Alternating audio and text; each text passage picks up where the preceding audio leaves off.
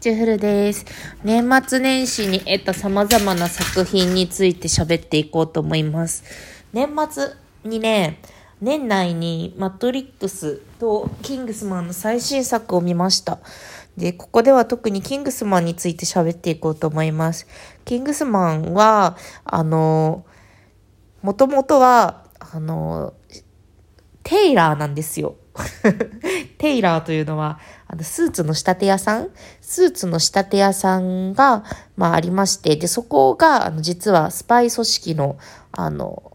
会議室みたいなのが あるみたいな、そういう設定の中で、いろんなこう、紳士のマナーを守りつつ、スパイ活動をしている人たちの、あの、お話なんですね。っていうのが、まあ、もともと、あの、1と2であって、で、それはそれでな、こう、イグジーとね、イグジーっていう、ちょっと、なんていうか、ダボっとした服を着たヒップホップとかと造形が深いような、あの、男性と、あと、もう、いかにも、新自然とした、あの、コリン・ファースが役をやっている、あの、人がね、あの、その、相棒ものというか、でやってたんですが、今回のキングスマン最新作は、あの、ファーストエージェントっつって、そのキングスマンという団体がどうやってできたのかっていうのを追う映画でした。どっちかっていうと、なんか戦争映画という、戦争映画としての色も濃くって、なんか、キングスマンの1と2のこと私、紳士プリキュアだと思って見てたんですけど、すごい、まあ、あの、もちろん戦いシーンがあるから結構残酷なシーンもたくさんあるし、悪趣味なグロテスクなシーンもあるんですけど、まあ、その紳士としてのマナーをこう、戦闘に生かすみたいな感じで、プリキュアみたいな気分で見てたんですけど、まあ、あの、そもそもね、そう、探偵七つ道具みたいな、七つ道具じゃないな。なんかこう、スパイ、紳士スパイの、あの、攻撃をしつつ身だしなみを整えられるみたいな謎のステッキももちろんこう武器になるし、みたいな。これで盗聴できて、みたいな。そういうなんか道具とかいろいろあっておもろかったのが、まあその、まだまだ、あの、成立した時代は、全然そういうあのテクノロジーとか発達してない時代にこう成立したので、しかも戦術でそんなに物資もないっていうことで、そんなにこう、あのハイテク道具とかがなくって、かつその1と2で、あの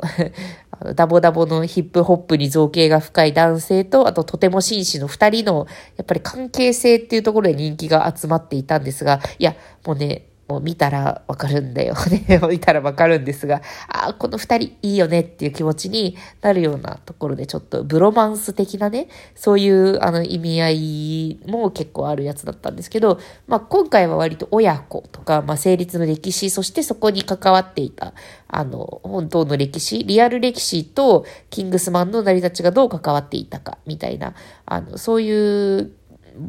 ちょっと真面目、真面目っていうか、まあそういう性格のものが多くて、私は紳士プリキュアだと思ってキングスマンを見ているので、あんまりそこは満たされなくってっていう流れから、私のこの年末の読書コンテンツ摂取体験は始まりました。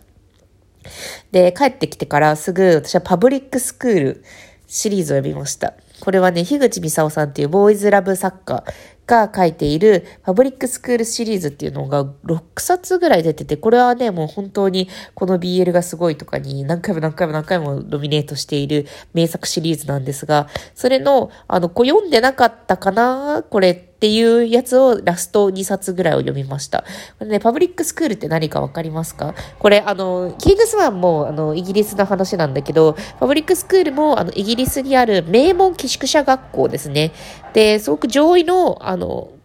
本当にめちゃくちゃ金がかかるし、賢い人しか行けないし、みたいな、まあそういうコネと、コネと頭と金の世界みたいなところもありつつの、まあ貴族の子供たちが通うパブリックスクールでの、あの、まあ、思春期の男性同士の様々なあれこれみたいな、こう、寮のね、あの、イメージしてもらうと、あれですね、ハリーポッターの寮もあれも寄宿舎学校じゃないですか、イギリスの。で、あんな感じで、まあ、寮同士で、あの、監督生がいたりとか、そういうところがあって、で、それと、あの、ハリーポッターにない、ハリーポッターは、あの、しゃ、あの、まあ、もちろん、こうね、ハリ、魔法界で、こう、有名な人とか、そんなにお金持ちじゃない、ロローン、ローンとかはそんなにお金持ちじゃないことがあれだったりとか、まあ、いろいろあったと思うんですけど、あの、パブリックスクールっていうこのシリーズでは、割とその、あの、爵位とか、現実世界でのその、この人は、あの、何々家の人だから監督生になれなければいけないみたいな。だからそのためにサポートするみたいな。そういうなんか、あと、この人は、あの、爵位が大したことないからどうとかみたいな、そういう話とかがありつつ、すごく、良いシリーズですね。その少年たち、少年たち、大人、少年たちがどんどん大人に寄宿舎学校でなっていくっていうところなので、そのあたりでの様々な、なんかこう、恋愛だけじゃなくって、先輩と後輩のその距離感とか、そういうこともしっかり描かれていますね。あと階級社会のこととかね。あと、あの、受験のあるあるとかね。えー、これで A プラス以上を取らないと、あの、オックスブリッジ、オックスフォードと、あの、みたいな、そういうところには行けません、みたいな。ケンブリッジ にはいけませんみたいな、そういう、あの、ところとかがあったりして面白かったです。で、そこでちょっとロイヤルづいたというか、なんか、イギリスの、イギリスのそういうなんか貴族みたいなことを考えたいなっていうのが、あの、気持ちが盛り上がって、で、次はロイヤルシークレットシリーズっていうのを読みましたね。ロイヤルシークレットとロイヤルフェイバリットっていう2冊なんですけど、これが、あの、モノクロームロマンス、新書館さんかな？新書館さんでモノクロームロマンスっていう、の海外、海外の、まあ、ボーイズラブ的なものを訳して、あの、いるレーベルなんですけど、このロイヤルフェイバリット、ロイヤルシークレットシリーズっていうのが、あの、なんとですね、私はこれまで貴族のこととかを考えてたと思うんですけど、これはね、あの、王族の話です。あの、皇太子がゲイで、で、そのことを、あの、公にはしていないんですね。っていう中で、ある、あの、嵐の夜に、記者と出会います。記者というのは、あの、新聞社の記者とか、まあそういうメディアの記者と、あの、ひょんなことから出会って、最初は皇太子だと気づいていなかったんだけれど、あの、まあ、後、なんかだんだん気づき、で、一夜を過ごし、からの、みたいな話ですね。これ、その、あのね、宮殿の中に、あの、宮殿の中に交際相手を連れ込むためのハックみたいなやつが結構あったりとか、そう、あの、そう、面白かったですね。細かくそのなんかガードのガードの、そのお付きのものをここであの許可しておきつつ、あの言い訳を作って、そのなんかここの宮殿の中にしかない資料を閲覧しているっていう言い訳を作ったりとか、あと、まあ、あの、パパラッチの人たちが追いかけてくるから、それの切り抜け方とか、あと、まあ、パパラッチによってどういう、なんか損害が与えられるのか、みたいなところもありつつ、あと結構、かなりそう、骨太なのが、あの、カムアウト問題、あの、皇太子がゲイであるっていうことを、あの、国内に言うっていうのは、まあ、すごくセンシティブなことで、まあ、四つ銀問題とかね、いろんなことがあって、あと、教会、教会っていうのは、あの、カトリックの教会の、あの、反対があると、実質的にその王位を得られた皇太子なので、次に王位を得た時に、あの、知性統治ができないのではないだろうか。その、王族として認められないのではないだろうか、みたいな、そういう、あの、問題とかもね、描いたりしていて、その、なんか、楽しみました。そういういろんなあの論点があって、あ、こういう場合はこういう論点があるんだっていうのが結構リアルに書いてある。これは現代の話ですね。ロイヤルシークレット、ロイヤルフェイバリット現代の話で、で、パブリックスクールは現代なのかな？でもスマホとかは出てこないです。っていうのを読みました。で、ここでなんか、あの、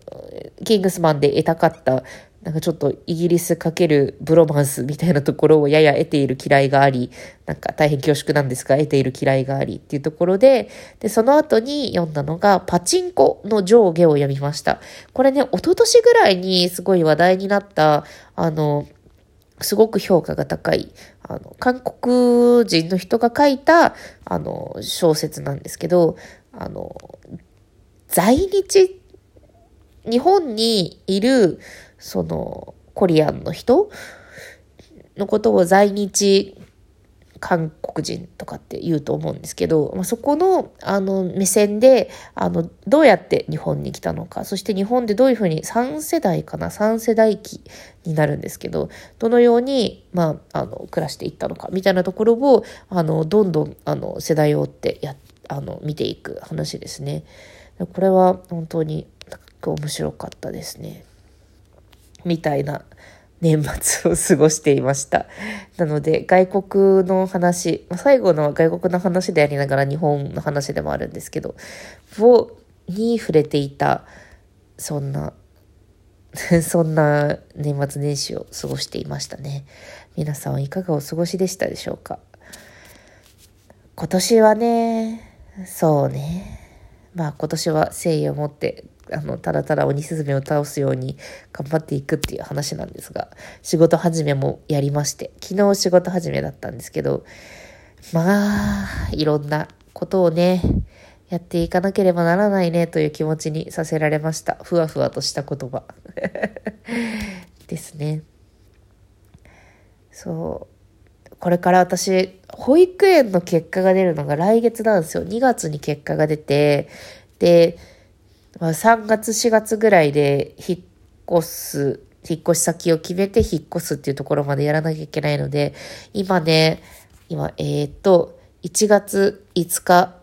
はオミクロン株の拡大がすごくて、コロナウイルスの。で、400人とか東京400人みたいな話が出てるので、私は今月、あの、今月行こうと思ってた飲み会を2件キャンセルしました。で、9月、10月ぐらいからちょっと収まってきて、で、しばらく何回かご飯を食べに行ったり、友達と会ったりとか、ね、できるようになっていたところだったんですが、またちょっとお外に出られないかなっていうムードを感じていますね。みんなラジオでも聞いてください。というわけで、はあ、今年もよろしくお願いします。ではね。